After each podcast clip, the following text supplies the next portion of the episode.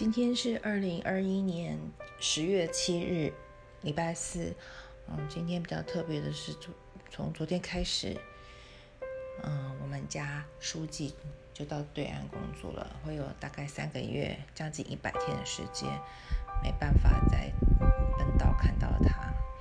好，所以我跟上帝祷告说，这一百天，将近一百天啦，就是七天，我要。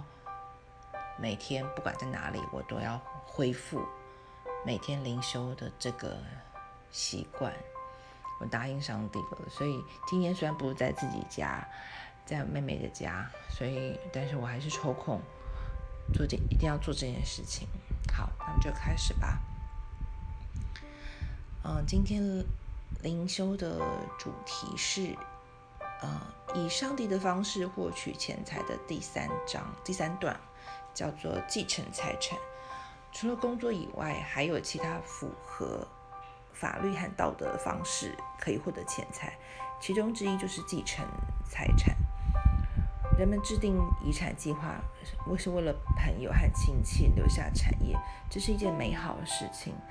然而这里会有摩擦，人们通常不能预料自己会继承财产，因此不能为此做计划，所以会导致人突然过度挥霍。这到底是什么意思呢？人类是生活里有一个悲哀的特性，是我们往往不会珍惜那些不劳而获的金钱，钱来得太快，会使人容易形成一种无法持续满足的欲望和习惯。当你向上帝祷告时，你会立即想到求他祝福你的工作，使你有稳定的收入。但我敢肯定，你从来不会向上帝祷告。求上帝祝福你刚刚继承的一份财产，使它成为对你的祝福，而非诅咒。你知道要将自己的固定收入按一定比例留出来作为奉献，来感谢上帝。当你继承了一份遗产，你也会想到要把这份财产按比例留出一部分，留出一部分给上帝吗？好，今天的章节是。箴言二十二十章第二十一节：起初素德的产业，终究不为福；起初素德的产业，终究不为福。嗯，好，这就是今天灵修的主题。我觉得刚刚讲到一个很对，为自己的现在有拥有的祷告，但是却忘记把。是那种平衡而降的的恩典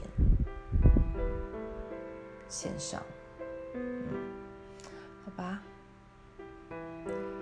那么今天的灵修到这边，希望你在对岸工作顺利。嗯，我们可以每天都维持祷告的生活，早上晨更，晚上祷告的生活。好上帝爱你，我也爱你。拜拜。